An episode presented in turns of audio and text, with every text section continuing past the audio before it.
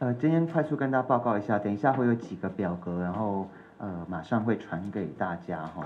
那今天我们要更新的就是这些呃疫苗后疑似不良这个反应事件，还有死亡事件跟通报事件哈。那我等一下会一一跟大家快速的把它报告。那在我右手边的这一位是陈先生哈，陈先生，那等一下也会让他跟大家分享一下。他打完疫苗之后，我们今天不针对特定疫苗来讲，但是等打完疫苗之后，他的不良反应的状况，他会跟大家分享他如何在发出病危通知之后，然后一路走到现在哈。谢谢哈。好，这个快速跟大家讲，疫苗呢的不良反应哈，它绝对是一门科学。但是政府的责任跟对民众的温暖，这个是社会学哈。那一个月前的今天，就是今天，我们的苏院长还有阿丁部长哈，有承诺说会思考疫苗施打的这个急难救助金哈。那我在这边必须要讲，我们当初的共识是让民众获得帮助呢，在他最痛苦的时候。是政府的责任，更是义务。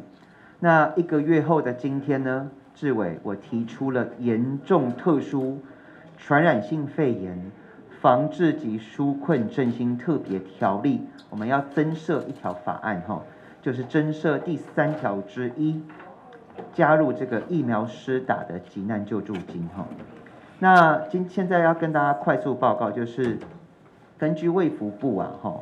这个是我们手中今天是更新的资料哈，这是各式各样的疫苗，这个不良事件哈，它开始打疫苗之后的死亡是死亡是九百一十二人，那疑似接种后呢有不良事件哈，有四八七六将近五千人，这是最新的数据，那。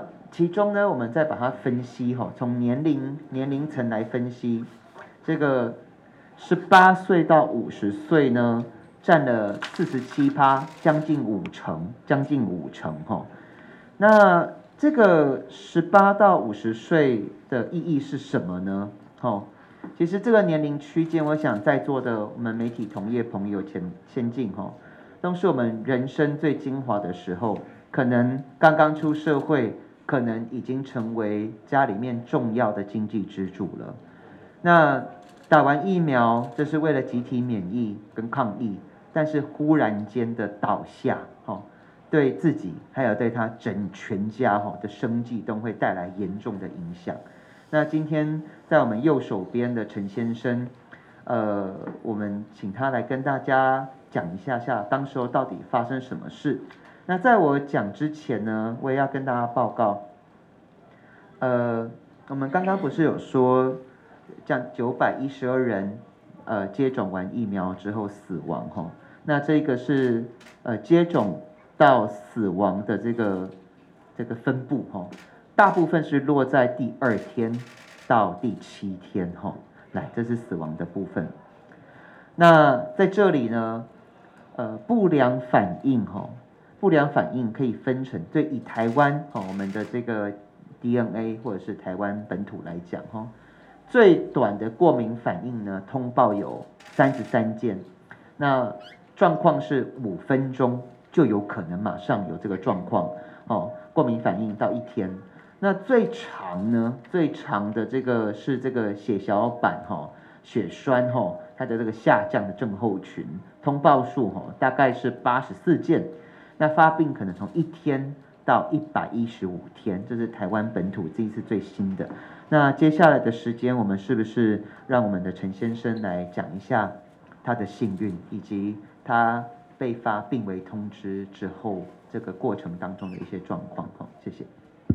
哎，各位好，那我在呢八月六号的时候就注射了那个疫苗。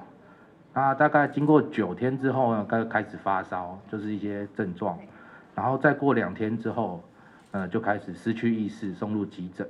那昏迷指数是四，对，然后急诊室的医师安排感染科、胸腔科还有神经科会诊。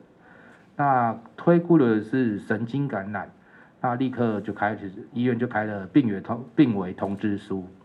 对，那他的症我的症状是有脑膜炎、败血症，然后肺炎导致呼吸衰竭。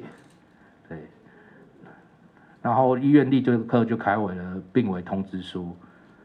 对，然后经过了一些大大小小的感呃检查，那也有去开手术什么之类的，然后还有一个鼻肉炎手术。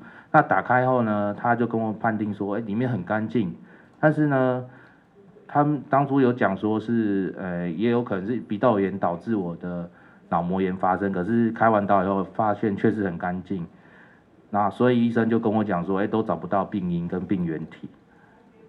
那后续呢，就是要说我持续吃一到两年的癫痫药，并且再回诊这样子。那我想要诉求是，我是想要知道是真相，我不是要费用什么的。因为万一如果第二季打完又是一样的症状，那我的家人该怎么办？对，那哪一个家庭可以在一家之主倒下的时候，可以正常生活两三个月呢？那有了急难救助金以后，至少在危机时刻可以拉我一把，这样子，大致上是这样。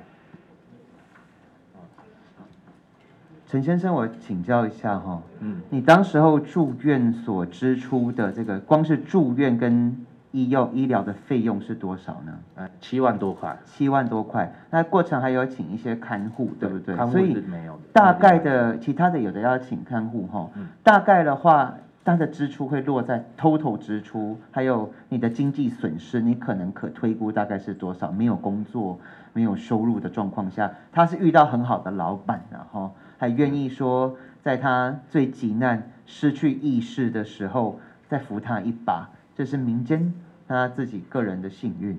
那你这样子算一算，你的损失加你的支出，这样大概是多少？呃，大概接近快二十左右，快二十万哈，快二十万。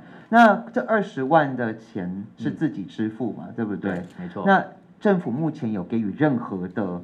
呃，补助或帮忙吗？哎，目前是没有。如果您没有存款的话，你会怎么办？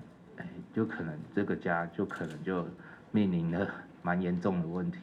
对，嗯，好，那这个急难救助啊，你再看哦，我们卫福部的确是有一个急难救助，它呃可以领一到三万元哈。那政府有没有地方也好，中央也好，是否有一个自动的机制跟平台？侦测到说，哦，你出事了，你打完疫苗，你倒下了，你被发病危通知了，你的脊髓液被抽了，你被开了好几刀了，你的鼻窦被割开了，这个政府是否有主主动的进场帮忙？完全没有，对，是我自己去提出申请。嗯嗯嗯，提出什么申请？哎，就是救难补助金这样子。现在有领到救难补助金了吗？没有，完全没有。没有，所以这二十万全部都靠自己的力量。对，没错。那我请教一下，我们的医疗费用是否可以刷卡？可以，可以刷卡。可以刷卡。那这是完全等于是靠自己的力量跟靠家人朋友的帮忙哈。没错。好，那跟大家快速来到下一个阶段哈。依照目前的机制，哈，我们刚刚提到这个急难救助是中央跟地方它的社服啊，哈，都有的，但是它的最高呢是三万元，三万元，哈，那这是这个卫福，这是社服系统，哈，那卫福部呢，的确，民众可以透过中央的卫福部呢，它有一个什么预防接种受害救济审议小组，那一个月前的今天。我刚好跟阿丁部长，我们有这样的咨询总咨询，那他也知道这样子的审议都要六个月到八个月，那实际平均你真正领到这一笔救助金后，可能就要一年一年以上。那我这边有一个要跟他快速报告，这个疫苗施打绝对是它的要验证它因果关系是否为不良反应呢？是绝对的一门科学哈，但是我们今天看到的，在我的当事人这边，他不是唯一的一个，特别今天开始又有混打哈，那这些不良反应到底未来如何，全世界都还在观望当中。那这不是是非题，这也不是对错的问题，而是一个道义的问题哈。所以我在这边呼吁一下，我们今天增设的这个疫苗施打的急难救助金，我们是希望让辛苦的家庭，让真正倒下的那一位国民哈，在他最危急的时候，政府要拉他一把，帮助他一下，就像今天大雨天一样，我们至少帮他把伞撑起来，不要让他在人生当中这一刻失温了哈。那。呃，在法条当中，我设计的是呃相关的办法。那呃，我也授权授权哈，让卫福部自己去定定定定，说他到底如何来分配。那第一个有呃第一有三个原则，第一个就是要救难哈，金额必须高于现有的这个急难救助金三万以上哈，那否则他的医疗费连住院费可能都没办法负担。第二个。要救急，当民众提出申请之后呢，他只要有施打疫苗的事实，而且真的医院也好或相关的单位认为有需要的时候，就赶快去拨款，因为他有医疗支出了嘛，哈。那第三个要救家庭嘛，吼，不要让失去经济支柱的这个家庭最后一口气都咽不下去，吼。好，那这个是我们今天提出的这个。增设第三条之一的修正草案，那今天正式送进去立法院哈，今天正式送进我们的院会。那请问一下，我们的媒体朋友是否有任何提问？是。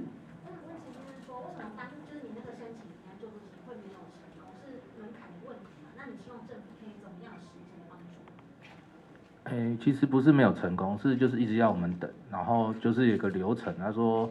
先给先采集资料就要两个月，然后剩下的部分要给评委他们确定有这个事实，然后这个部分要六个月，然后可能会有更长的时间，对，那他给我的答复是这样子，对。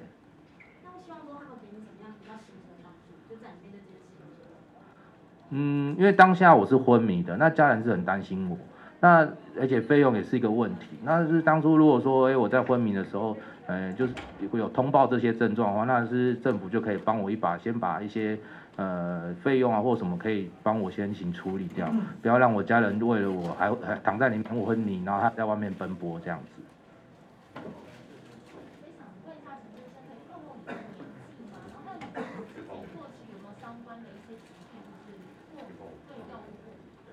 哎，我是七十四年次的，那完全是没有什么过敏现象，这是正常的。对，然后我打完九天的这个症状，我也都是活蹦乱跳的，都没有什么任何的症状这样子。对。有带你的诊断证，有话可以放开下。有哎。那诊断证是。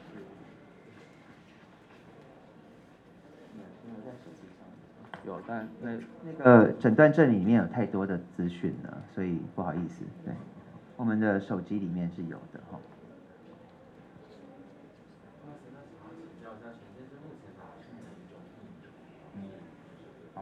这个我们是不是就是不透露特定啊？不要这么不好意思，我知道你问题很重要，对不起。对好。那接下来第二季有考虑会再接种吗？现因为病因还查不出来，所以其实还蛮担心的。万一再打又一次，家里应该 承受不了这个风险，所以是还在评估中这样子。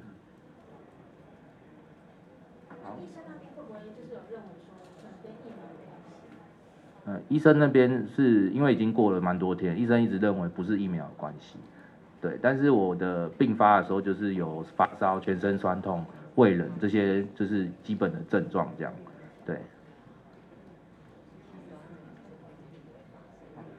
请问我们媒体朋友还有什么要问的吗？好，那我最后再下一个结语哈。呃，在我右手边的陈先生是跟我一样年轻的朋友哈。那我们都知道。越年轻哈，这个不良反应可能越激烈。那他打完疫苗之后呢，隔了几天，就真的在自己家里面瞬间的完全失去意识哈，然后送进急诊。那他的身体从这个要给大家看吗？从他的鼻腔被割开了，然后到他的脊髓液被抽了，然后整个是失去意识，发出病危通知。然后我在跟你试训的时候，我们都觉得真的是历劫归来哈。那他是幸运的，他是幸运的。那我们过程当中也跟医生有沟通过，有一些人可能再也无法醒来了。对。那就算醒来，也剩下三到五岁的智商哈，这人脑部严重受损。那我们都知道，一个人住院之后。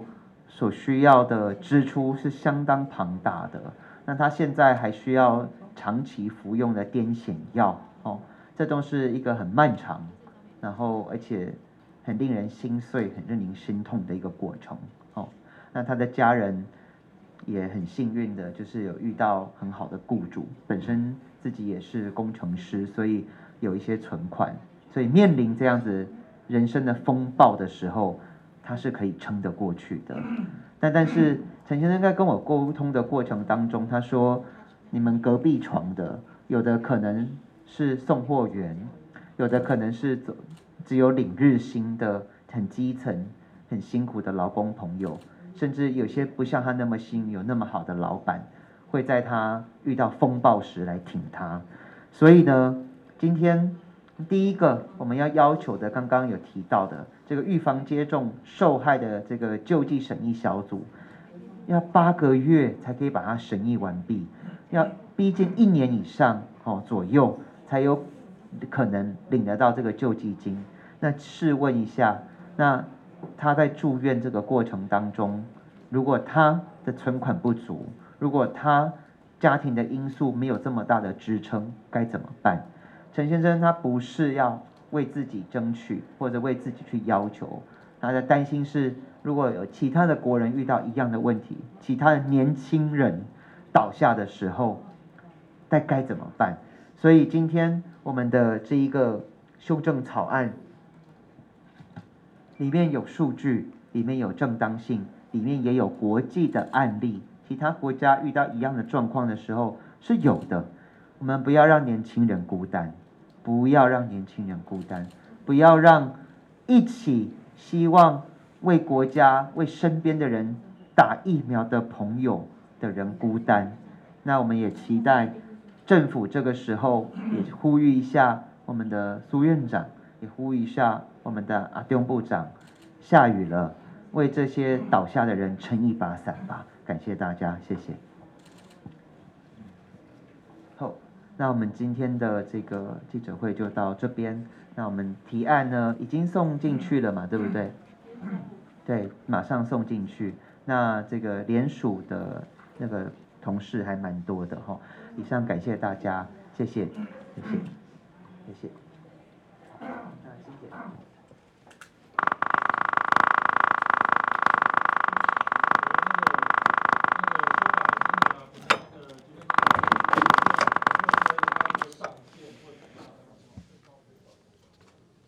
这个部分呢，因为呃，请坐哈，来，快速跟大家报告一下。这个等一下哈，像这个这个问题非常好哈，呃，它是高度专业的。那我们看严重不良事件有从死亡到呃胎儿的这个畸形哈，那他需要住院等等的，每一个人的反应不太一样。那也会随着他的反应不一样呢，所以它的金额会不一样。但是我要跟大家快速报告的是，我们的三个原则：第一个一定是要救难，它要高于现在最高仅仅三万的急难救助金，哦，那也让他能够负担他的医疗费用，哦，这是第一个。那第二个部分，他要视他的状况，因为我们的。这个中间是一个衔接点，我们衔接点是一年，因为急难救助现在是三万有的，那未来如果他真正确认他的关联性之后，要一年以上。刚刚在讲预防接种受害的这个救济审议小组，他审出来才有。但是在这一段时间当中是真空的，所以我的提案是弥补这个真空状态。哦，那像他一个月的时间，他的实质支出。等等的，还有损失就逼近二十万元。请问一下，如果是一个刚出社会，请问一下，如果是一般正常小康家庭，二十万的损失很多哎，好，那所以这个提案还是我们还是授权让专业的把细则引出来。以上报告，谢谢。好的。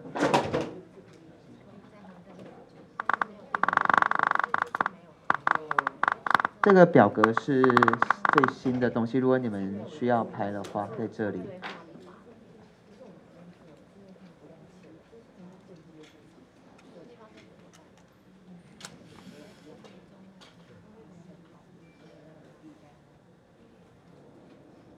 然后这个是第一次我们把它拿出来做这个，这是天数嘛，哈，对，天数在这里。